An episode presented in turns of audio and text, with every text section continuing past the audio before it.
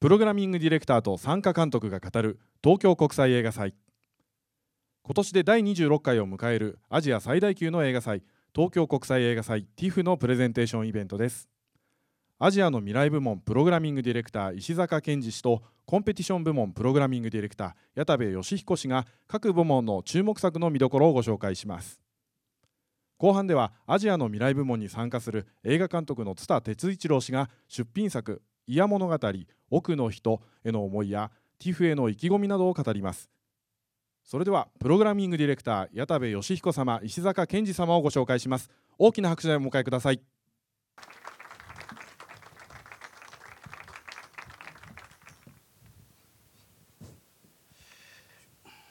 えー、矢田部でございます、えー、アジアのディレクターの、あ石坂です。よろしくお願いします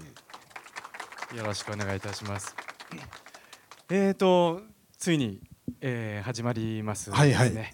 えー、今日のこの時間ではですね、えー、まあ今年の映画祭メインの部門でおそらく80本、えー、程度の作品があるんですけれども、まあ、いくつかの部門に、えー、分けて、えー、お見せしてるんですが私がその中で担当しているのがコンペティション部門。で石坂があ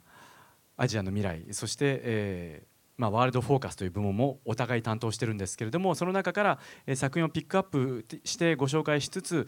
どちらかというとアジア寄りなそうですね、時間にしていきたいなというふうに思っております。えー、今年のお夏はどんな夏でしたか？石坂さん。暑かったですね。暑かったですね。とりあえずね。はい。はい、あの先1400本ぐらいね。応募作といいますか検討作品があの毎年増えてるんですよねこれが、ありがたいことで、えー、外国から応募していただく方が増えているっていうのはまあ映画祭の基礎っていうかねベースですんで。でただそうすると今度またどんどん狭き門になってきていて、えー、どうやって選んでいくかっていう悩み大きい夏でもあって。そうですね。え。ー、あのねえ。選べなきゃいけないいい作品選ぶのはまあある意味簡単というか、えー、できるんですけれども絞らなきゃいけないっていう作業がやはりとても苦痛と言いますかあどれも本当はやりたい。絞っていくっていうのがこの醍醐味ですけどね。そうですね、はい、だからその集め集めるとか集まるっていうのと選ぶっていうのがねこのこれが非常にあの選ぶのが大変で、はい。えー、そうですね。ですからある意味これからご紹介するのは本当に悩みに悩んであの皆さんにご覧いただくことになる作品ばかりということになりますね。はい。はいで、えー、何が選ばれたかあ全部をご紹介、えー、できないのでいくつかあピックアップしてご紹介したいと思うんですけれどもまず、えーと、私が、えー、担当しておりますコンペティション部門、えー、からあ5本、えー、ご案内していきたいなと思います。えーどういう基準で選んでいるのかということなんですけれども、まあ、なるべくその地域の国の地域のバランスが取れていたりとかうんジャンルがあアクションもありラブロマンスもあり、まあ、シリアスヒューマンドラマもありというような、えー、バラエティに富んだジャンルも気にしますしあと監督のキャリアというのも、えー、新人がいたり中堅どころがいたりというようなことも、えー、コンペティションの場合は気にして選んでますが、まあ、最終的にはクオリティ、えー、で僕は、まあ、監督の個性がきちんと出ていることっていうことを重視しますね。というようなところから選んだ15本のうち5本なんですけれども1本目、えー、早速ですがご紹介したいのが中国の作品です。でまあ、中国の作品の話後ほど伊坂さんからもいろいろお伺いできると思うんですけれどもまあ作品多いですね中国も。で、えー、本当に何十本何百本という中からワールドプレミアで非常に骨太の作品があ今年、えー、コンペに選ぶことができました、はいはい、えー、そのタイトルがあ「オルドス警察日記」ということで、うん、えー、これはあの内モンゴルまあ中国の中では辺境と呼んでいいんでしょうかね、うん、内モンゴルにオルドスという、えー、町がありまして、えー、そこで、えー、警察官があ死ぬところから始まるんですね。この、えー、真ん中の警察官。で彼はあの実在した人物でした。でもともと高校の先生が警察官に、まあ、転職してですねあっという間に出世して、ね、その年のヒーローになっていくんですね。で彼がまあ死ぬところから始まってじゃあ彼は一体どういう警察官だったのかというところを、えー、追っていくのがあこの映画です。あの彼のこの警察官の残した日記をもとにまあ、映画を構成したという、まあ、実話の重みがやっぱりとても、えー、インパクトがあるのと割とホラースリラー的な事件を追っている刑事の話かなと思われるかもしれないんですけれども必ずしもそれだけではなくて本当に地元のその労働運動、えー、をいかに制裁、えーと、沈めたりとかあ割とその社会的に彼がいかなる役割を果たしたかというような、うん、側面が結構えー、大きいですね。ですから彼の一生を通じて中国のまあ経済発展が中国の辺境にいかなる影響を与えていったかというようなところも見えてくる、うん、でそして彼の家族の物語もあるというですね非常に骨太の、うん。えー、そうね、私なんかそっちのあのファミリードラマっていうかね日常、はい、刑事の日常みたいな部分もしっかり描かれてるんでそうですね。あのすごくいいなと思ったんですけどもそもそも監督が任印という女性監督、ね、女性なんですよね。えーえー、っとこの人はちょっとご無沙汰だったんですけども、えー、北京口実とかね20年以上前になるんですかね、えー、ちょうど20年前だと思います、うん、えー、に東京国際映画祭で賞を取ってる、ね、そうですよね、えー、えもともとあれですよね。イタリアでベルトルッチの「ラストレンペラー」の助監督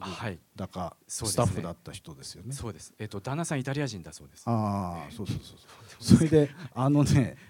えーとね、警察もの相性がいいんですよこの人、えー、2本目がなんか北京なんとかちょっと題名あれだったけども、警察やっぱり警察もので、はい、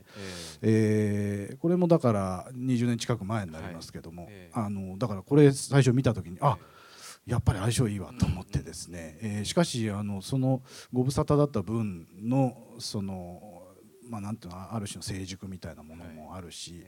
はい、久々の任員さんは注目ですね、はい、もう中国の女性監督の第一人者の一人と言っても、ね、もうあの、はい。もちろんそうですね。いいですよね。はい、はい、というこれはあの骨太王道ドラマとして、えー、まずはおすすめ、えー、でございます。で、あの次ご紹介するのが、まあちょっと今日アジアなんとなく中心なんですけど、一つ例外的な作品が入ってまして、どうしてもこれ今年のコンペの目玉の一つというか珍品というか、えー、アイスランドの、えー、作品です。えー、タイトルがですね「まあ、馬馬と人間たち」というちょっとふざけたタイトルを、えー、日本語で遊んでみたんですけれども英語では「あの Of Horses and Men」という、えー、タイトルなんですね。でアイスランドといえば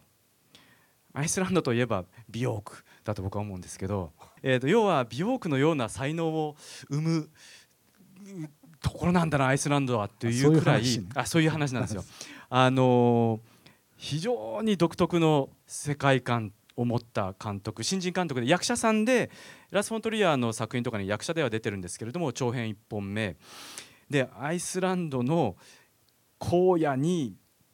人間と馬が一緒に暮らしてるんですけれどももう人間と動物というの関係という言葉では言い表せない彼らの絆を奇想天外なエピソードの連続で見せていくと。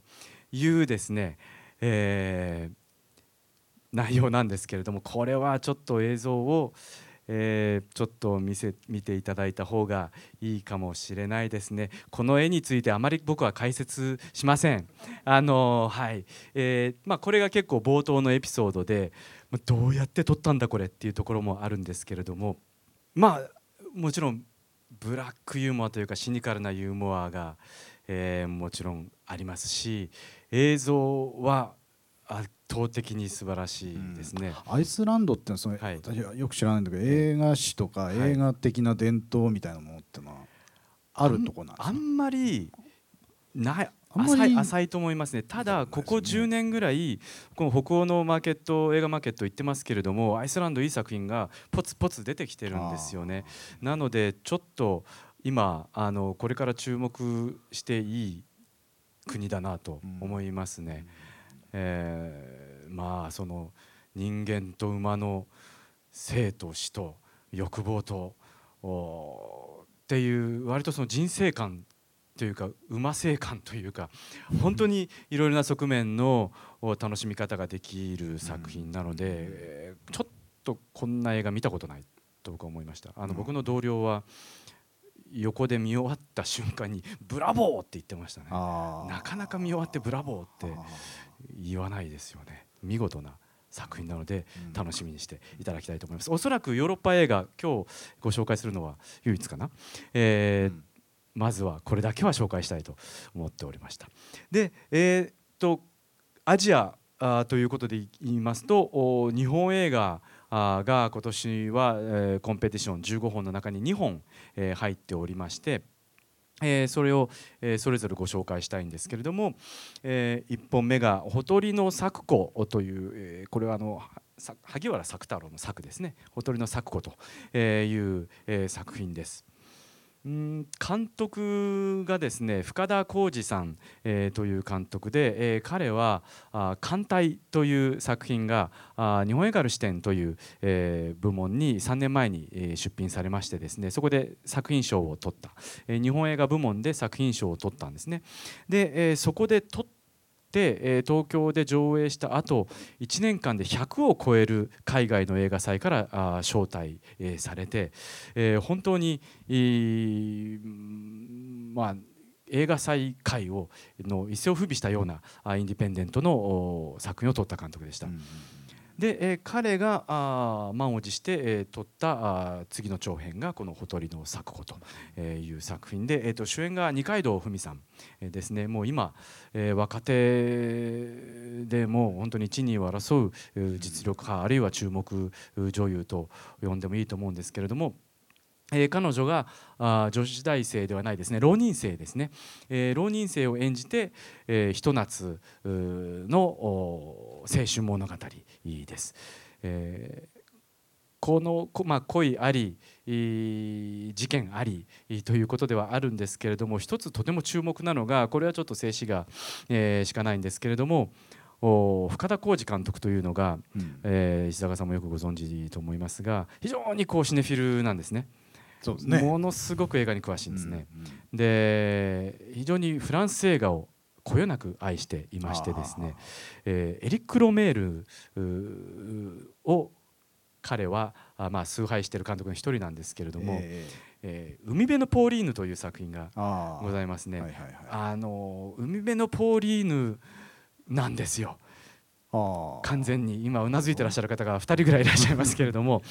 あの海辺のポーリーヌを日本人が日本で撮るとこうなるっていう本当にいいロメールタッチなんですね、まあ、ヌーベルバーグタッチ。でこれをですね、えー、なんていうのかな。こう正々堂々と臆せずきちんとオマージュを捧げるという、えー、潔さこれが嫌味にならずなんかちっちゃくまとまらず、うん、本当にきちんとした青春ドラマと仕上がっているところに僕はもう脱帽をしまして、うん、なるほどね。あの深田さんってのはもともと舞台演出家の道を進んでた人じゃないですか、はい、で映画の方に今重点をまあ置いてるのかな、はい、まああの劇団青年団というね。そ、ね、それで出演者も前の作品も重要な役で何人も出てましたけども。今回はその辺はどうなんですか、えーと、常連、えー、役者さんはかなり、えー、出ていらっしゃいますね、古舘寛治さんはじめ。やはりその非常に演技に、えー、重点を置くといいますか、まあ、深田さんもそうですけれどもプロデューサーの方もやはり、えー、日本の映画は演技が弱いと。うん、特にインディペンデント系は、やはり演技役者の演技をもっときちんとしていかないと世界に出られないということは、彼らよく言ってる話で,、でやっぱり役者の演技指導とか役者をどう見せるかっていうのは、とても気を使っていますですよね。いやあのつまり劇団青年団の、ね、平田織田さんのとこのはい、あの演技っていうのは本当に素晴らしいというか、ものすごいアンサンブル緻密なアンサンブルで会話劇なわけですけどもそれを映画に生かすとこうなるっていうのがその艦隊なんかでね私は一番びっくりしたところでそのセリフとその役者のえー、連携みたいなことがね、はい、あのすごかったなと思うんですけど、うん、じゃあ基本はやっぱりこれもそういう部分はあるというそういう部分はありますね、うん、会話のうまさ面白さで持っていく部分とあとはそれに加えてよりその夏の海辺の光ですとか、うん、そういったその映像的な快感というのも、えー、加味してます。なはい、なので映像も美しいえー、演技がフレッシュで素晴らしい、えー、まあ本当に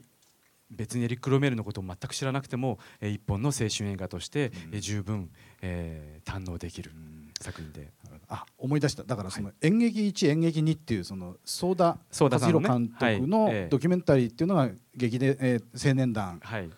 と平田織座さんを撮ったドキュメンタリーで中に平田さん、あの深田さんちらっと出てくるんですね。これがあの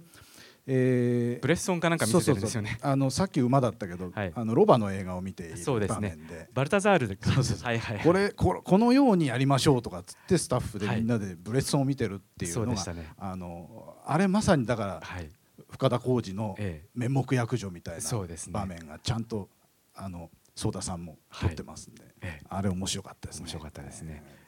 もう一つだけこれ付け加えますとあの杉野樹木さんえー、東京国際映画祭とは非常に縁の深い、えー、えー、杉野樹木さんがあプロデューサーで、えー、出演もなさっていらっしゃいますね。杉野さんつながりで言うとその杉野さんが出てあのリム・カーワイ監督が撮った「マジックロス」というのも、はい、あれもその、まあ、同じ、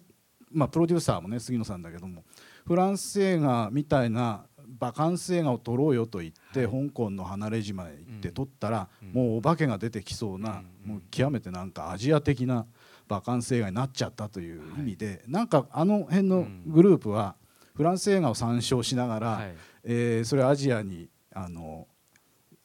アレンジでもないんだけども、えー、持ってくると全然違うものになるという面白さがあるような気がしますね。その見方面白いですね。うん、つまり、マジックドスはジャック・ロジェという、はい、あの女の子映画っていうんですか、えー、ガガーリーなバカンス映画、はい、あを撮ろうよと言って始めたら、えー、全然そんなもんじゃなかったっていう、ねこともあるし、そうですね、今度はロメールっていうんでね、うん、あの面白そうですね。はい、ね。すいません。あのロメール、ロジエ、ブレソンというかなり、えー、コアな名前が出てきてしまいましたのでもう少し、えー、普通な、はい、あこういう名称を出すべく次の作品をご紹介したいと思います。はいえー、次の日本映画がですね「捨てがたき人々」という作品です、えー、こちらはですね、えー、榊英雄監督という、えー、役者さんなんですね彼も、えー、彼もって言いますかあ彼は、えー、で、えー、役者をしながら、まあ、監督作品も作っていてこれが監督作品5本目ですかね。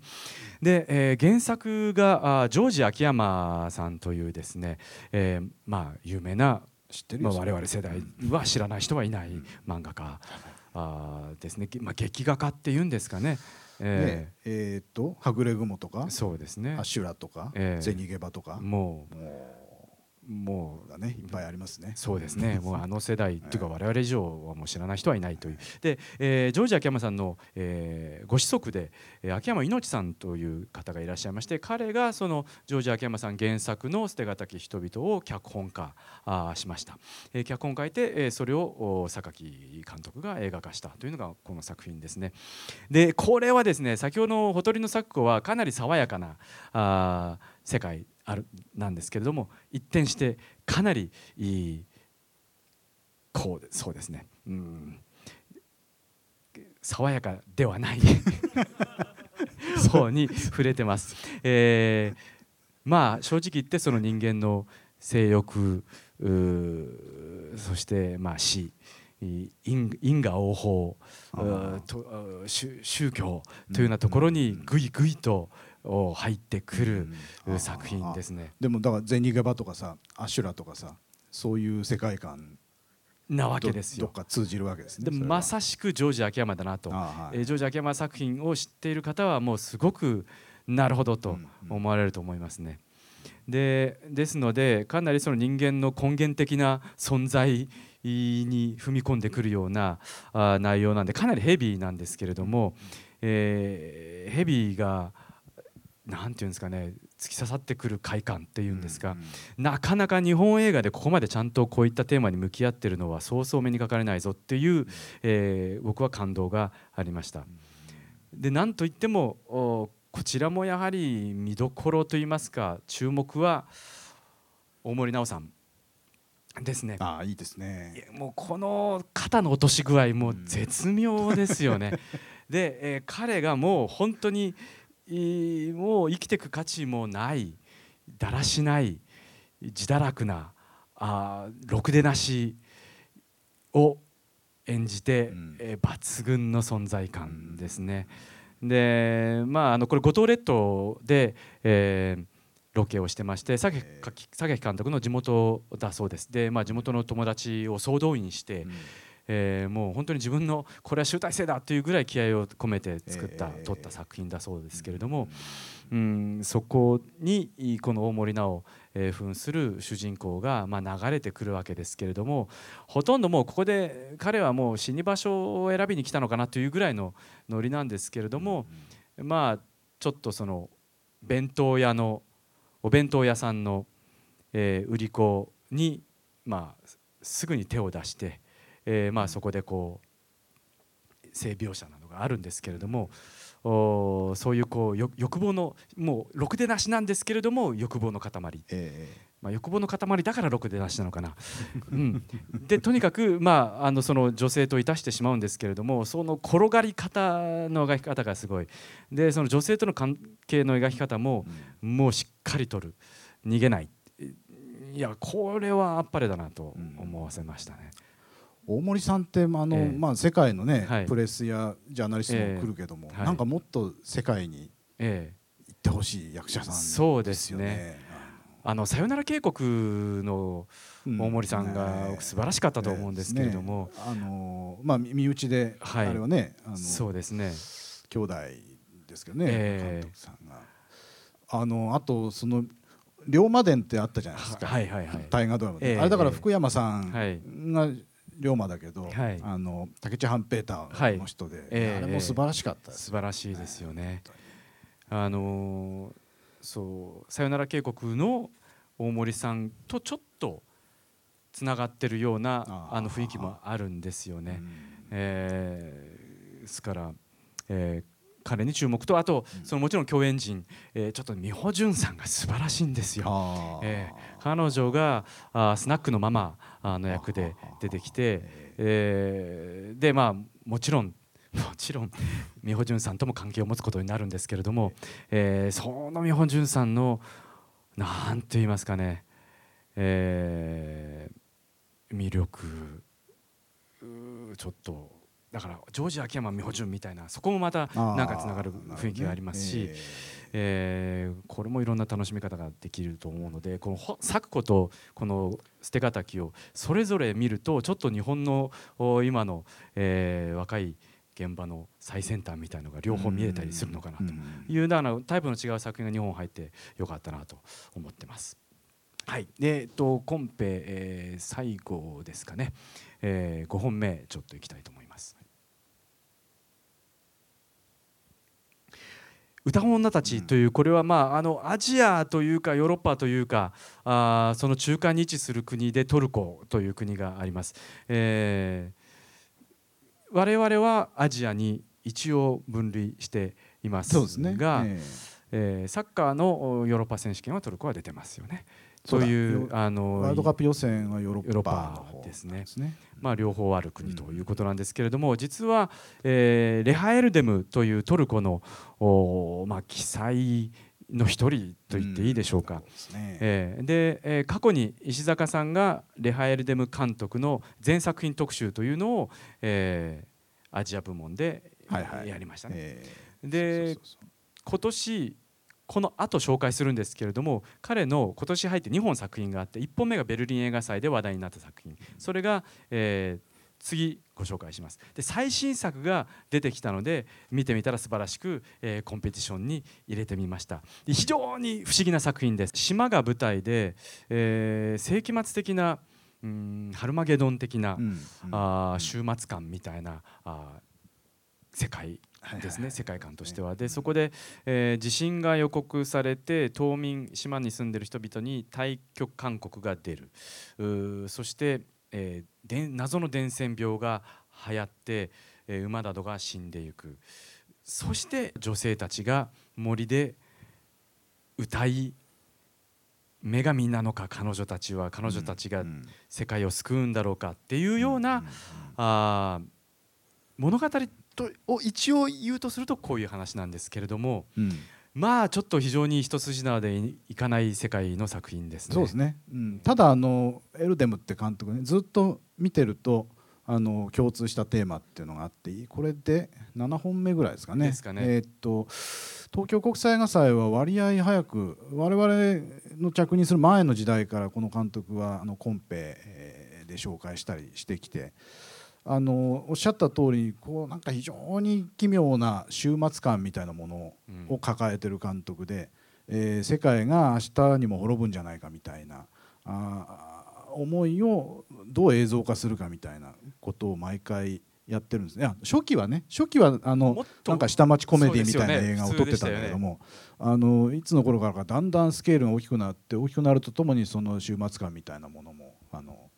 膨れ上がってきて、これがだから最大に膨れ上がってますね。そね。えーえー、この前の2本前の「コスモス」というのも、えー、その正体不明の男があの村にやってきてその、まあ、トリックスター的に、ね、村を攪拌する、うんうん、それがどうもその独裁政権下の村らしいとかですね、うんうん、えー、っと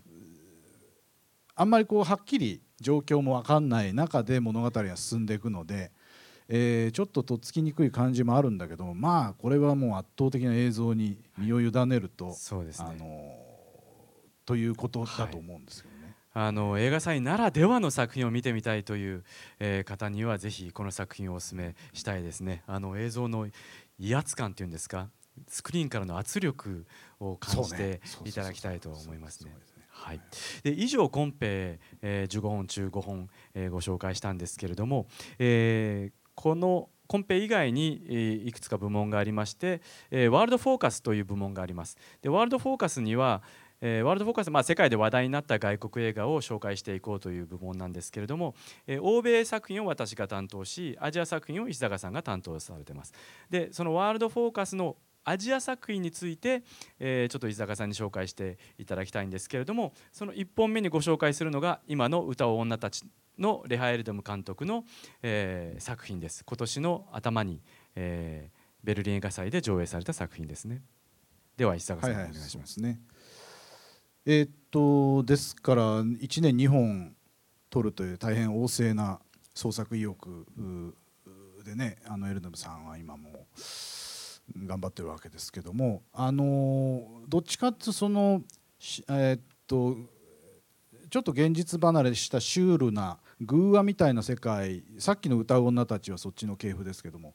あのそういうものの方がエルデムの、まあ、作品の中で多いんですけどこれむしろ異色作で、え、非常にストレートな、えー、っとトルコとクルドの、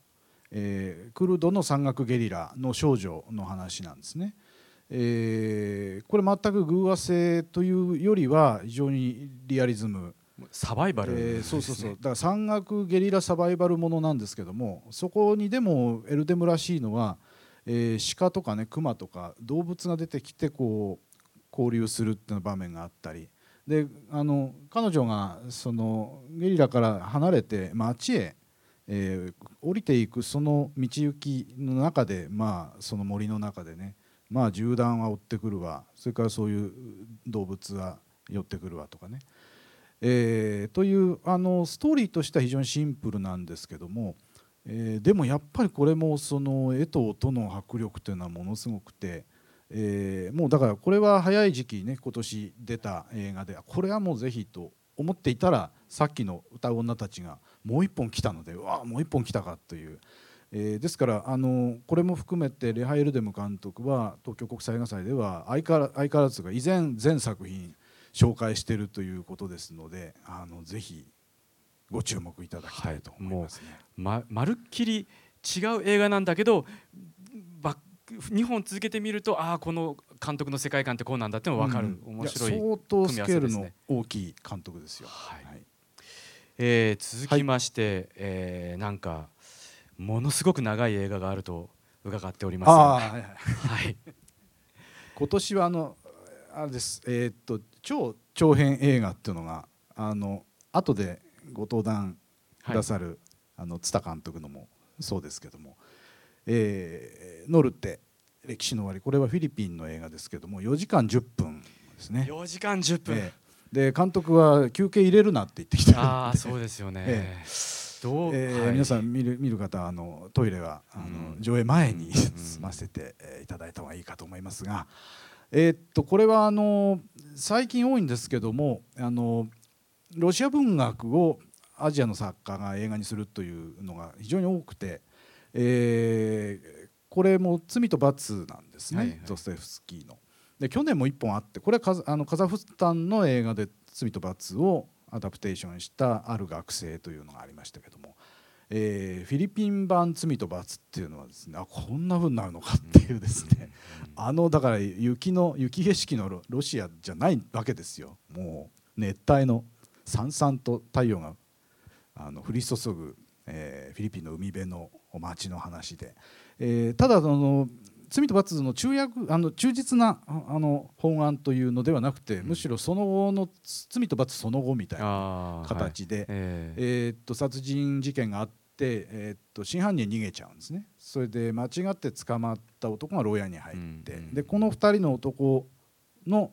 えー、それからをずっと並行して描いていくという。うんうんうん。だからまああの1人2時間で2人で4時間。まあそんなこともないんですが、えー、そうするとですね逃げ逃げおおせてシャバにいるやつの方があのこの辺がだから罪と罰と絡んでいくんだけど意識の問題罪と罰の意識でだんだん狂ってくるんですねこれそれで牢屋に入って非常にこう過酷な、えーね、豚箱暮らしをしている男の方がだんだんこうあれなんですね。こう人間性に目覚めていくというか、あのつまりこう境遇と精神状態が逆転してくるという、これを4時間かけて見せていくという。でね全然飽きないですね。あもう終わっちゃうのみたいな感じで。で今後スチール1枚でもすごいなんだろうって感じになると思うんですがとにかくこの人もさっきのエルデンもそうですけど絵がすごいですね。絵の喚起絵が喚起する力っていうか。カンヌでねこれカンヌのある視点という部門でやった時にまあ無冠に終わったんですけどもあのすぐこうレビューがいろいろ出て、はい、いや真のパルムドールはこれだとかね、えー、えー、すごい評判でしたね。評判になって、はい、ええー、もう私ももうその場でこれはもう、うん、これはもう絶対死んでもやるみたいな感じになった一本で、はい、そしたらたまたまえー、と来週からの山形、はい、国際ドキュメンタリー映画祭の審査員でこのラブ・ディアス監督がいらっしゃるので、えー、じゃあ一緒にやりましょうということでだから山形で上映して本人と一緒に、あのこの作品も東京に、えー、来るという、えー、でえー、ヨーロッパではもう相当有名になってる、ね、あのフィリピンの怪物っていう形でね。えーうん、というのはそのこれ4時間ですけど短いんです彼の映画の中で。はいそうなんですよね。えー、あの10時間とかですね9時間とかですねあのそういう映画ばっかり撮ってる人で、うん、だからそその辺であんまり日本にこれまで紹介されなかった。であ4時間なら なんとかなるなったら山形さんもやるっていうんで、はい、じゃあ一緒にっていうことで、えーと、ラブディアスお目見え本格紹介の、うん、えー、今年はティフになるという、はい、えー、ところで私は非常に興奮してるんですよね。はい。えー、ぜひ4時間体験を、えー、お勧めいたします。あのぜひ頑張ってください。はい、続いて、えー、有名女優スター監督デビューみたいな。デビューじゃないか。これはあの、まあ、今ももうとにかく中国で、えー、記録をどんどん更新している、えー、映画でして、えー、ビッキー・チャオっていうねあのまあ、大女優というかもう人気女優ですよね。あの古くは少林サッカーだし最近はレッドクリフとか、まあ、いっぱいありますけども。あの彼女はもともと北京電影学院を出ているんだけども監督をやりたくてもう一回入り直してあの監督の修行をして撮ったのがこの「ソヤング」現代はもっと中国語長いんですけどね。あの、まあ、現代はその青春の思い出をいずこみたいなそういうあのタイトルなんですけども、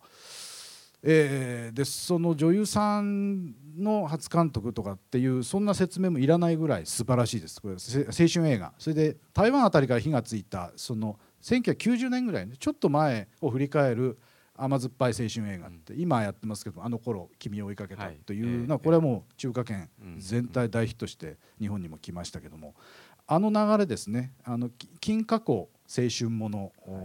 です、これもだから90年代の、えー、中国の青春群像、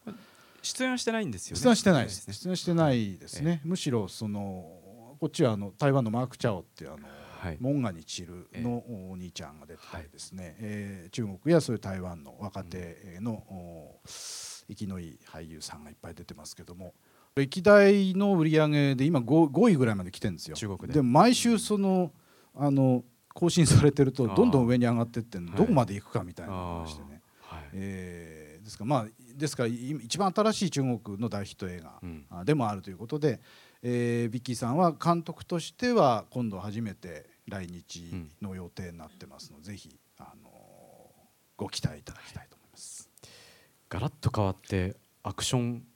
ものと呼んでいいんでしょうかね。香港でしょうか。はい。えー、と香港映画らしい香港映画っていうとこれにとどめを刺すということで、はい、えー、ダンテ・ラムというねあの、まあ、銃撃戦キングとかって言われてますけども。えー、ドンパチを取らせたらもうこの人に出る者いないっていう、うダンテ・ラムの今回は拳銃じゃなくて拳の話で、はい、えー、総合格闘技の,、まあ、あの話なんですけども「えー、と明日のジョー」みたいな。あのもう本当貧乏な青年が、はい、まあ、丹下断平みたいな、うん、やっぱりこうかつてはあの名選手、はい、だった、えー、でも落ちぶれたおじさんと知り合って、うん。2人でタッグを組んで、あのこのバトルの世界でのし上がっていくみたいなねあのつまり賞金稼ぎと自分のプライドを取り戻すために戦っていくという、はい、まあなんていうか男臭い。スポコンって言っていいんですか、えー、うんまあその要素はありますけど、えー、えー、もう少しこう多彩な、はい、あの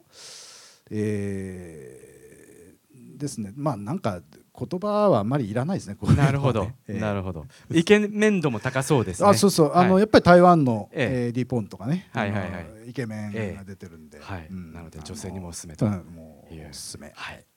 あとちょっと森スリアスルヤというちょっと注目の我々女性監督の作品をご紹介したいと。ですね。はい。えー、インドネシアですね。インドネシア。えー、インドネシア去年特集やりましたけども、あの去年かなりその大御所から少し若い人3人ぐらい特集したんですがもっと若い人がいっぱい出てきていてインドネシア映画いいんですよね今ね。であの特に女性監督が何人もあの出てきているんですけど、えー、この人なんかはこれ2本目なんですけどもえー、っとさまざまな目が不自由だって耳が不自由だってさまざまなハンディキャップを抱えたえー、人たちのまあラブストーリーなんですけども、えー、そう言っちゃうとなんかねちょっと非常にこうあのイメージが狭まっちゃうような気がするんですけどこれは実にこうあの素晴らしいとしか言いようがないんですけどもあの、えー、すごくこう特別な形の愛なんだけれどもそれが同時に普遍的な、あの愛情になってってるっていうようなことが伝わってくる映画で、はい。えー、なんか僕そうクールで淡々として見えるんですけど、うん、とても温かいっていうああ不思議なタッチを持ってる人だなと思いましたね、ね、この監督の世界観は本当に独特で、うん、えー、新しくて、うん、本当に見たことないような、はい、あの世界観ですね、これはね。こういう新鋭監督の 2, 2本目なんでね、はい、あの、えー、アジアの未来、まあ、次あの話しますけども当然そっちの資格もあるんですけど、うんえ。ー、もうねあの各地で賞を取っちゃってるんですね。はい、えー、ね、だから我々が発掘するというよりはもう、うん、あのこういうワールドフォーカスで広く皆さんにもう紹介するっていうような形でこっちの部門になってるわけなんですけども。ぜひちょっとね、このインドネシアの発見していただきたいですね。そうですね。はい。はい、で、えっ、ー、とワールドフォーカスの中に、えー、まあ毎年こうある国にフォーカス、ある地域にフォーカスということを、えー、やっているんですけれども、お今年はあ台湾台湾です。はい。にフォーカスということで、はい、ちょっともうあの作品をポンポンちょあの、えータイトルを出していきますのでなんか総括的にご紹介していただけますでしょうか、ね、台湾特集やるのは3年ぶりなんですね。でその前5年2005年2010年で今年なんで、えー、結構定期的にやってると思うんですけども、えー、2005年はねまだちょっとあの低迷してたのが、えー、その後非常にこう新しい世代が出てきて、えーまあ、若い監督中心にどんどんあのこのとこ上り坂になってきたんですけども今年の特徴としてはそれに押されるようにしてちょっと沈黙してた中堅から上の世代が復活をどんどん突き上げをそうそうそうそう。でこれあの韓国あたりはそうはならずにもうひたすら若い人が次から次へっていうふうなあの形になってるのと比べるとちょっと特徴的でね。であの今年も、えー、はい、これなんかそうですけども、えー、総保市っていうのはあの台湾独特の言葉で、えーまあ、出張料理人っていうんですかね、はい、日本風に言うと、えー、あの屋外で宴会をやる文化が台湾の場合さあの盛んにそういう文化があって、うん、そこに行ってあの料理を作るという。日本風にねケータリングとか、うん、あのいや行っちゃうとちょっとちょっと違うんでもうそのままにして。はい。えーえー、見たんですけどもこれは監督は16年ぶりの作品、16年ぶりでしたっけ、うん、そうか。あの昔熱帯魚とかね、はい、ラブゴーゴーとかっていう、まあ台湾の爆笑王と言われたチェン・ユーシュンという監督ですけども、はい、本当に久々16年ぶりの、またこれもだから爆笑楽しそうですね、えー、料理の鉄人屋外なんだ、あの出張料理人対決。うん、ものです。はい、えー最高に面白いですこれ、はい、はい、えー、それから復活を果たしたもう一人リン・チェンシェンという監督の27度という。これもですね同じ復活組で同じような料理ものなんですね。今度はパン職人の話で、えー、実在の、うん、人のよ人なんですけどもあのパンの世界選手権で優勝した方がいてこの人の、まあ、評伝映画というかね、ことなんですけども、えー、っとそのパンの修行でどんどんこう、えー、道を極めていく話なんですけど面白いのは、えー、その修行の過程で日本で修行するところが結構出てくるんですね。うん、でそこはあの日本の,、あのキャストもいっぱい出てきてですね。で最終的にやっぱりこれも最終的に要するにあのパンパン作りのワールドカップになるわけですよ。はい。えー、これ今年意識した意識したんですか？そういう料理いや全然あのむしろだそのああの監督も復活してきたんでこの人9年,、はい、9年ぶりかなんかですよ、えー、監督はね。やなるほど。たらあのあこれも料理。料理もだったと、でもその最終的に選手権ものになるっていう意味では、えー、さっきのダンテラムの激戦も含めてですね。いやなるほど。なんか後半盛り上がって、しょうがないねみたいなのが結構アジアは多いですね。なるほど、はい、なるほど。はい、はい、えー、っとそれからあこれね、はい、はい。あのこれはあの4年ぶりぐらいのチョンモンホンという、まあ、でも中継にも入るのかな、えー、前回は 4, 4枚目の似顔絵という、えー、どっちかというとファミリードラマだったんですけども、ねはい、これはあのかなりホラーっぽい話でね、うんうん、えー、っと父と息子なんですけど息子が突然倒れて帰ってきて、えー、その魂というかねあの魂を失うって代ですけども。うん体の中の人格が別の人格が入ってきたんじゃないかというような、うん、あのハテナマークのまんま、うん、えー、非常にこうなんか残虐な殺人事件が起こったりですね、はい、えー、そういう中で進んでいくと。でお父さんのやってるのは、まあ、これもかつてのあの香港映画ファンならご存知、はい、ジミー・ウォングという、うんうん、昔ってなんでグってつけたんでしょうね。つけてましたね。ジュディ・ウォングとかさ。はい。うん、あのジミー・ウォングさんですね、はい、えー。と、王様の羽って書く、はい、かつてのカンフー王です、うん、カンフー映画王、えー、今お父さん役なんですがそれそれとこの人格が入れ替わっちゃった息子との対決みたいなことがホラー風味で進んでいくという、あ面白そうですね、面白いですよ、はい。えー、それから高尾ダンサーですかね。あこれね、これはもう一番フレッシュな映画、うん、かつアジア多国籍ムービーということで、はい、えー、監督が共同監督で台湾の女性監督と韓国の男性監督2人でこの2人が実は日本のですね早稲田大学の、はい、えー、安藤浩平先生という安藤浩平先生。の研究室、はい、大学院ですけどね、うん、えー、ここで共に学んでいてで安藤研究室の制作というかプロダクション、はい、まあ、実習映画にかなり近いと、はい。えー、プロデュースを受けてと台湾、高尾カオ春で撮った映画ということなんですね、だから、えー、日韓対のまああのチームで取っているという、はい、で監督がそういうふうな大学院、えー、にまだまだ席があるんじゃないかなという非常に若い一番若い、はい、えー、まあ、台湾の一番フレッシュなところを見せようということですね。はい、そしてはいそしてトゥゲザー。えー、トゥゲザーですね。えー、っとこれも監督デビュー作なんですけど、うん、まあテレビディレクターで有名な方なんですけども、はい。えー、あのなんかですね非常にこれはあのと高校生の目を通して見た大人の世界の、まあ、なんか恋愛にうつつを抜かしてる父親母親お姉ちゃんを、えー、ちょっとぼーっとした高校生がそれを見つめてるっていうですね、うん、えー、ちょっとまったりしたあのいい感じのいい感じの、えー、とぼーっとした感じの映画でなそれは何とも言えないんですふわふわっとした感じ、ね、ふわふわそうそうこのなんか浮かんでる、はい、あの、はい、熊の実ですね。そうそうそうそう、はい、あのこんな感じで、えー、えー、このねなんかゆゆったりした感じが、ね、これは美少女石坂さんといえば、ええ、毎年アジアの非常に美しい女性の作品を、え、あの選んでくることで有名なんですけれども、一部で、はい、はい、今年はここの先そうでもないです。うんこれあのまあ、ソニア・スイっていうすごいモデル系の美女が出てますけども、美少女映画はねあんまり今年はないですね,、別に俺毎年そんな意識してしてないですよ、ないですよ。すいませんすいません。けど、まあ、たまたまあの、はい。えー、なんですけどもあのそうそうまあいいやその話はい。いとして、次行きましょう。まああのこれが5本あの台湾の、えー、非常に今の勢いになるバラエティーな台湾の今を紹介するという部門でございましてで、はい、えーと、いよいよあの今年の新しい部門でですね「アジアの未来」という長編2本目まで、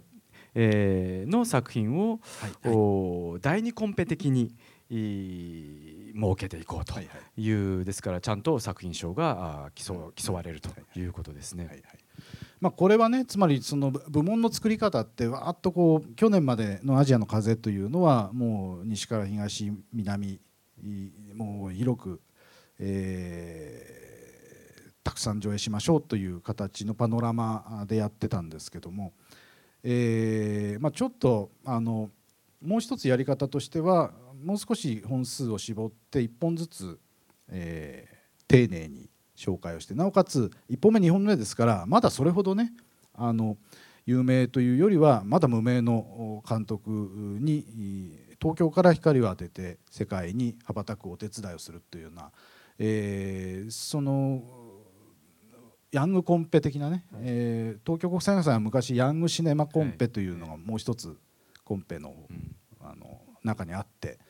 えー、これの精神をねいつかちょっと復活させたいというようなこともあったので、はい、えー、アジア限定ではあるけどもあの昔よりはアジアとか中東だけでもものすごい本数の応募になってますんで、あの十分できるだろうということで、えー、今年は8本、えー、1本目2本目の本当にフレッシュな作品。でも結局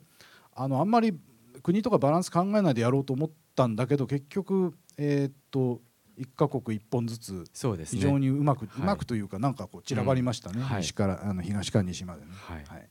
まあ、あとはやはりアジア初の目見えっていうところもこう縛りに入れつつ8本目に日本映画、えー、日本の代表をお迎えするわけですけれどもじゃあ日本以外の、ね。えー、7本の作品をちょっと、はいはい、えー、どういう作品と競うことになるかっていうのをコンパクトに紹介していきたいと思うんですけれども、ね、遠いところからいきますか？えー、あだからその日本もね日本もそのアジアの同じ土俵で、えー、アジアの代表と競うというのが去年までと違うところで,、はいね、えー、とこれはトルコの映画ですね。えー、とあの女性監督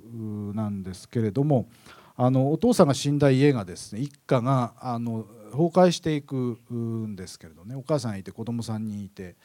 えー、そこのその崩壊していくのとそれがどう再生するかみたいなことを非常に繊細に描いていて、えー、だからこれ山田太一さんのテレビドラマとかを普段見てればですね、はい、あの非常に腑に落ちるっていう感じがあってまああの、えー、そんな感じですねファミリードラマであのぜひこれはこの女性監督の演出力を見てほしいというものです。はいえー、トルコですよね。トルコです、はい、そうトルコ。はい。次次がはい。えー、で今度はあの中国なんですけども、えー、これ若者群像なんですけどね今中国の流行語でアリ族っていうのがあって、はい、アリはあのアリさんのアリですね、えー、の北京に出てきて、まあ、要するに日本流に言うと大学は出たけれどってやつですよ。はい、あの高学歴なんだけど非正規雇用、うん、えー、日雇いだったりアルバイトだったりという、えー、人口が非常に膨れ上がっていてそういう人たちが北京の郊外にあのアリのように集合住宅にみんなルームシェアとかねなんかして住んでるっていうのがあれですよ。今日ついこの間も日経ビジネスかなんかに大きく特集でアリ族って出てましたまあ、まさにその話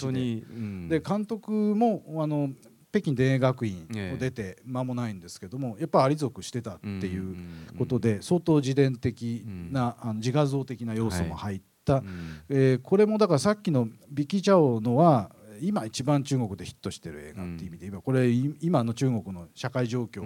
をまさにそのまま描いたようなしかし青春群像でやっぱり夢と希望と、はい。えー、恋をしてまたそれに敗れてみたいな、まあ、そういう非常に普遍的なテーマ。そうですね。非常に優れた青春映画ですねいや本当に。本当に、うん、あの素晴らしいです。えーはい。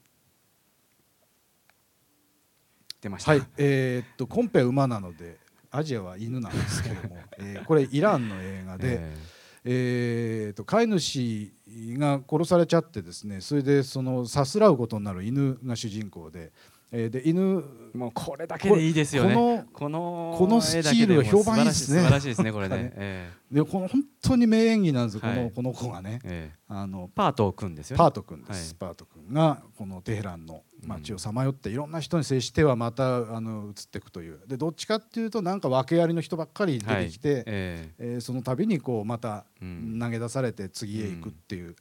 えー、だからイランはねなんか子供を主人公にして社会を批評的に見るっていうのはいっぱいありますけども、はい、えー、これは犬なんですね。はい、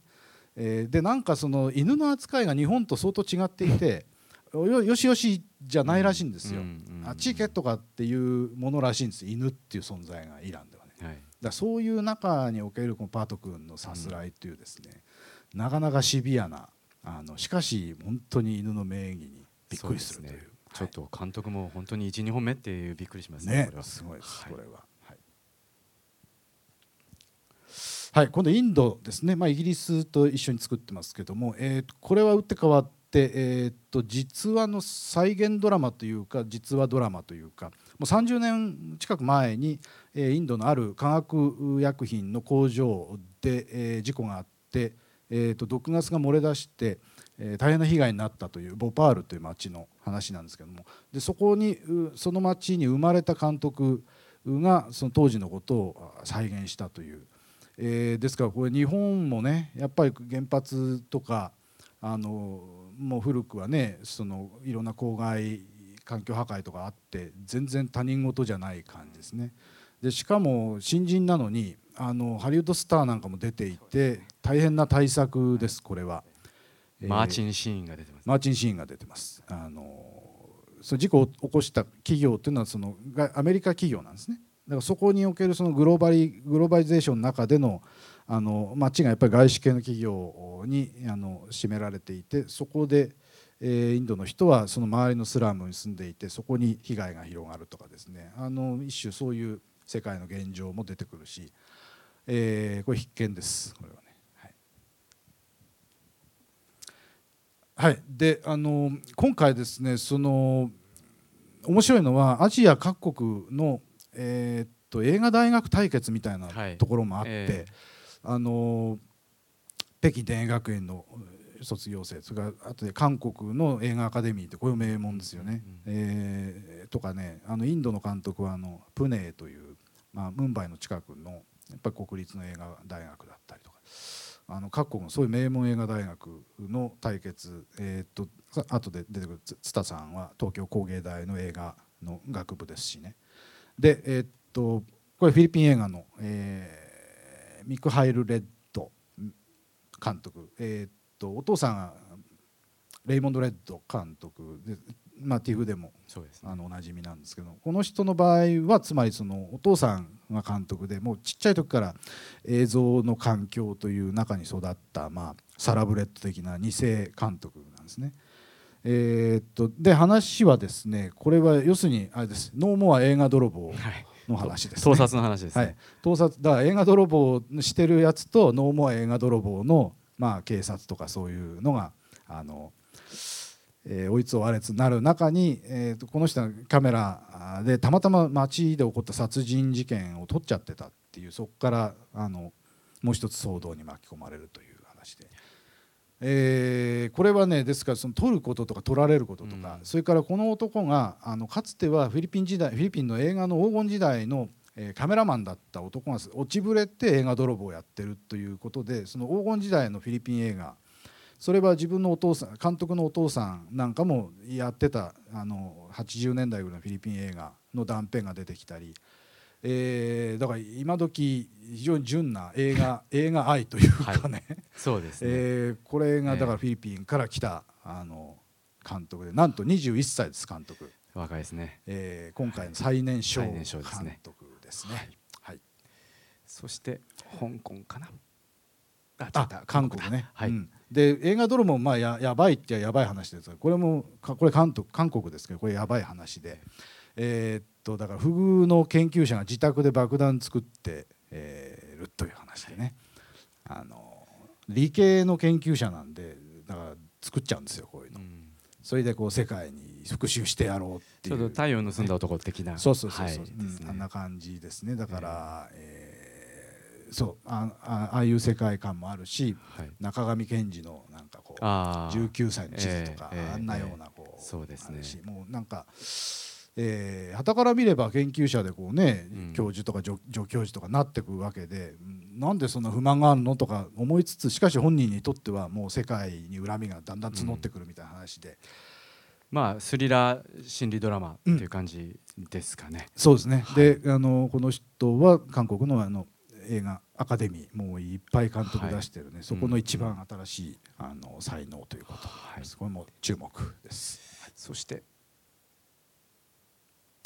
はい、えー、これはもう少し大柄な映画なんですけどホラー映画です。えー、っと香港のジュノ・マックさんという、まあ、あの俳優もやってますけど歌手の方ですね。この人が監督デビューするということで、まあ、ある意味ビッキー・チャオの監督デビューとも似たような、はい、そのあの異業種の方の注目監督なんですがこれいきなり怖いですよね。はい、でプロデューサーが、えー、清水隆さんです、えー、ジュオンの清水隆さん。えー、でえー、っとで現代は香港のタイトルはキョンシーなんですね。そうなんですよね。どうしてなんですかでキョンシーで、はい、えー、えー、とうちはあのでキョンシーは多分笑ったでしょみんな。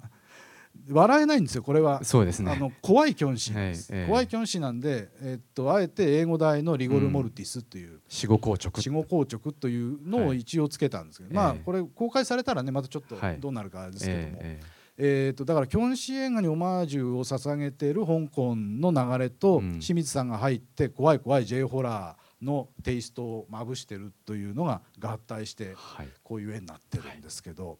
い、いや怖いですよ、ね、これは。でもねあのやっぱり1本目でこういうの撮っちゃうのはやっぱりすごいね。ってい。う。これはまたいろんなジャンルも織り交ぜ、えー、楽しみにしていただきたいと思うんですけれども、はい、えー、大変お待たせいたしました、はい、ここで、えー、日本の代表ですね、ね。はい、えー、次が「イヤ物語」奥の人ということで、はい、えー、監督を津田監督お呼びしたいと思います。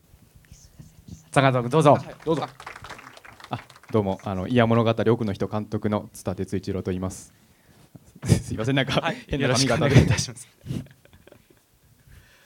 えー、津田監督まずあの、はい、東京国際映画祭のアジアの未来という部門に、はい、えー、出ること決まったよとお気になった時の第一印象から。あそうですね、まあ、やっぱり、まあ、国際映画祭なんかしたら1個は出したいなとずっと思ってたので、まあ、東京国際さんから本当声かかってきた時はもう本当に飛び、はい、回ってましたけどね。飛び跳ねて喜んでましたよ、はい、まずは予告編映像をちょっとご覧いただきましょうか。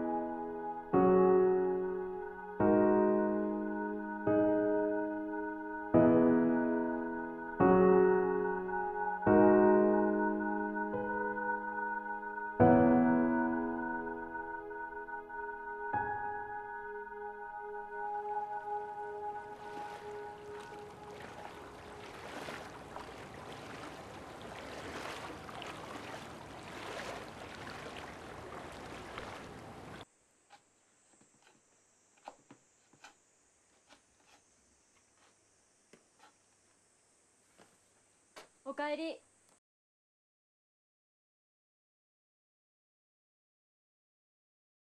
はい、えー、いかがでしょうか。すごいやはり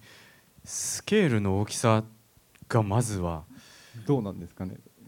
えー、これはいやというのは場所の名前です。よね。ちょっと背景を教えていただけますか、はい、僕もと僕がそのこの伊谷っていう土地あの徳島のまあ、日本三大秘境と言われる伊谷っていう地方があるんですけど、まあ、そこの近くの出身で。でそのまあなんていうんですかね、まあ、まあ僕が、まあ、映画をというか、まあ、その人生のテーマとしてそのまあ人間と自然の共存って何だろうっていうのをずっと考えながら映画撮ってたので。で、まあ、題材を探してる時に「まあ、嫌」っていうのがその地元であって、まあ、久しぶりに帰った時に行ったら、まあ、今ここだったらなんか映画撮れるんじゃないかと思って直感的に「嫌」っていう土地を選んだんですけど。はい。えっと県でいうと徳島県？徳島県のあの四国の本当真ん中ぐらいであの昔あの昔というか歴史上あの平家の落人とかが逃げてや逃げそなんか、まあ、逃げて、まあ、そのひっそりと暮らしていたような土地で、うん、っていうそういう歴史があるところですね、はい、さっきの五島列島もね、はい、ふるさとってことですけど。そうですね。これもやっぱり。そういね、監督は長編は何本目？長編はあ2本目ですね2本目ですね、はい、でいきなりえー、3時間。2時間49分 ,2 時間49分、はい、しかも、えー、35ミリで撮影されたと、その長さとフィルムへのこだわりというのはどういうところから出てきたんですか？長さへのこだわりは特にはなかったんですけど最初はもう2時間っていうつもりでやってたんですけど、まあ、撮ってるうちにどんどん伸びていって知らず知らずのうちに2時間49分になってしまったんですけど、まあ、その35ミリっていうかフィルムに対してのこだわりっていうのはその、まあ、大学入った時に、まあ、教授というか先生の影響でずっとあのフィルムの自家現像って言ってあの写真みたいな感じでフィルムを自分で現像して自分で焼き付けてでまた光学録音っていう、まあ、作業とかもいろいろあるんですけどそういったの全部自分でやるっていうのをまあ大学の時に学べてそこでまあフィルムっていうものにすごい愛着を持ってしまってフィルムで撮るってことが映画を撮るっていうそのモチベーションに僕の中になってるので、えーはい、それでこだわりがずっとあったので、うん、でまあ、それその前までは16ミリだったんですけど今回どうしてもやっぱり35ミリっていうのを、まあ、フィルムが今やっぱりなくなってきてるのでなくなる前に撮れるとしかしたら今しかないみたいな感じで、はい、今のうちに撮ろうって言って、まあ、ちょっと奮発して撮りました。いや本当にあ映画を見たなっていうなんていうんですかね。そういうあのまあねこれあの少女の成長が縦糸にあってその四季折々の風景というのがこう横糸で入ってくるというのがまあ構造っていえば構造ですよね。うん、いやその圧倒的なその美しさね。これはフィルムだけど山の中で35ミリって機材がものすごく重かったりでかかったりするでしょ。うで、ねはい、ほとんど坂道とか崖の上と下とかばっかりなんですよねこれ。よくと撮りましたねカメラマンは。いやあそうです。カメラマンもていうか、まあ、みんなあのスタッフが僕みたいな20代前半と後半ぐらいの若い子たちだったんですけど、まあ、本当35ミリはみんな初めてで。初めてだったんですか、はい、そでそれでまあ本当に、まあ、本当に撮影するだけでやっとみたいな感じはあったんですけども、うん、でその移動するのもやっぱりこの秘境っていうだけあって車で何時間とかかけて山まで行ってそこからまた徒歩で1時間2時間登って撮るみたいなとこもあったので行くだけで行って撮ってすぐ帰るみたいな感じもあってもう本当さっき撮ってるうちに2時間50分49分になってしまったとおっしゃいましたが実際に四季折々を撮られて、はい、撮影期間どのくらいになったんですか？撮影期間はそうですあの1年間あの2011年の秋から始めたんですけどそこからまあ秋冬で春で春でちょっと東京パートが入るんですけど、うん。まあ、その後また夏に戻ってイヤに戻って夏を取って1年間取ってで撮影実数でいうと10週間ぐらいですかね、はい、でイヤにみんなでスタッフで泊まり込んで撮ったって感じですね、はい、いやまあね3時間弱ですけどあの4時間のもあるから大丈夫です。そうですね。だからさっき聞いてすごい安心しました。あとちょっとあの今あれこのおじいさん見たことあると思われた方もいらっしゃると思いますけれどもちょっとキャストについて触れていただけますか？そうですね。キャストのあの、まあ、先ほどのおじいさんのか、まあ、おじ役っていうんですけどそのままなんですけどはあの田中泯さんといってあの、まあ、山田洋次監督の「黄昏清兵衛」とかでアカデミー賞日本のアカデミー賞大優賞といや助演大優賞を取ったようなすごい方なんですけどでまあ普段はその役者さんというよりかはダンサーとして、うん。あの舞踏とかをややられてる方で、はい、まあ、あとそれよりもあの僕が今回その田中美さんを選んだ理由っていうのがあの、まあ、美さんがあの山梨の東華村っていう村を自分で村を作られてそこでまあ自給自足生活みたいなことをやられてて、まあ、本当にこのおじいっていう役にぴったりのことを普段からやられてるってことで、まあ、キャスティングさせてもらったんですけどね。あだから農業農業実際に日常的にやってる方なので、もうだから決まってるというかもうそのまんまというか、まあ、本当に桑のなん耕し方がもう嘘じゃないというかその場すぐやったような感じじゃなくても普段からやられてる感じで、そういった筋肉のつき方ももう農家の方の筋肉のつき方みたいな感じですね。え演技指導とかもされるんですか、演技指導 いやもう本当に僕演技指導っていう演技指導できなくて、ええ、まあ本当にもうミンさんに関してはもうお任せするような感じだったんですけど、はい、そうです。だから僕どっちかというと まあこの映画見てもらうと分かると思うんですけど、はい、なんか役者さんよりもその後ろの背景とかの方にちょっと気が入ってしまってあの、まあ、風立ちぬじゃないですけどあの 風吹き方とか、はいはい、その煙の霧の上がり方とかっていう方にすごい気にしちゃって役者さんにはこっち見ろって言われる感じで 言われてました。あとはですね少女 少女の役、はい。の武田武田里奈さん。さんですよね、はい、えー、っと運動神経がいいのはこの映画を見てもよくわかるんですけどももともとはですよね空手とかそうですね。アクション女優として、ね、まあそれなりの業界の中で有名な方で、えーはい、でもそういう動きは一切やってないですよね。その一応今回はそのアクションを封印するっていうことでまあ、お願いしてたんですけど、えー、まあ、実際やっぱりそのアクション映画以上にアクションというか山を駆け上ったりいやあれ谷落ちと転げ落ちたりみたいなことをやってたので、いやあれ運動神経良くなきゃできないですよ、ね、あれ、まあ、あれはもう武田さん以外だと多分無理な演技ですね、はい、じゃあそこも注目ですね、まあ、あのこれから何度も何度も聞かれることになると思うんですけれども、はい、一番大変だった、えー、シーンをネタバレにならない範囲で大変だったことでも、はい。はい、吹雪の中、はい、女の子が一人、まあ、さまよってるような絵があったと思うんですけど、えー、まあ、あそこがやっぱりその雪山で徒歩で2時間ぐらい、まあ、1時間、うん、車で1時間半ぐらい行って、まあ、徒歩1時間ぐらい登って雪,、はい、雪山なんですけど、えー、まあ、そこに行くまでのスタッフの 苦労というかはい。はい、でまあ、そんな山岳に詳しい方も一緒に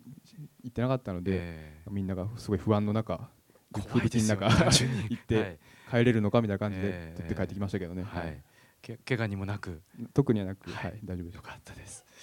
では、えー、これも何度も聞かれることになるかもしれませんが、えー、これから映画祭でこの作品を見に行こうとされている方にまあこういうところを見てほしいというか、えー、こういうところを見どころ楽しみにしてほしいっていうアピールポイントがあったらぜひお伺いしたい。けどまあさまあ、もちろんその出演されている方たちの、まあ、白紙の演技っていうのももちろん見ていただきたいんですけど、まあ、やっぱり僕がその後ろの背景みたいなところが すごい興味があるのでその嫌の土地の素晴らしさっていうか何んですかそういった自然の持ってるエネルギーみたいなものをちょっと感じていただける映画だと思ってるのでそういった人間と、まあ、自然のその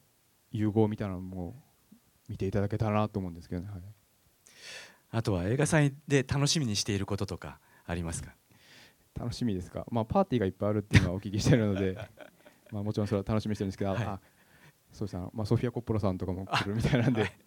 何かしらのアピールはしょうがな。いなるほど。えとじゃあソフィア・コッポラさんと会える場所をセッティングしなきゃいけませんね、ねはい、これはあのこんな、えー、あれまあそのコッポラ監督が、えー、あの地獄の申し録でその、はい、お父さんが撮った時の同じレンズを使ってるんですよ、うわはい、地獄の目視録と同じレンズを使ってるんで、えー、なるほど。そこはなんか伝えたい 伝えたいなと思って、はい。えー、すごい宿題もらっちゃったな。い。やでもねあの日本映画も非常にたくさん応募していただいた中で、あのアジアの未来はこれだって思いが、はい、あのもう見てる途中から募ってきたんですけど、えーやっぱりねそれはその今監督がおっしゃった背景っていうかその森とかねあのそういうのが、ね、あこれアジアの他の映画の中に入れた時にすごく面白い化学反応をするんじゃないかと、レハエルデムなんかの世界とも通じるし、はいえー、つうか東南アジアの映画っていうのは本当に森がよく出てきて、えー、アピチャッポンとかね、うん、あのそういうものともつながるある種のその自然観みたいなものが色濃く出てるっていうのは本当にこの「いや物語」に尽きるって感じがして、はい、じゃあぜひ楽しみにしたいと思いますので、はい、どうぞ映画祭また本番よろしくお願いいたします。ありがとうございます。ありがとうございます。えー、それでは、えー、ここはあたりでですね、えー、今年の東京国際映画祭の作品紹介と津田監督との、えー、トークショーを、えー、終了したいと思います。どうも伊坂さん津田監督ありがとうございました。ありがとうございました。ありがとうございました。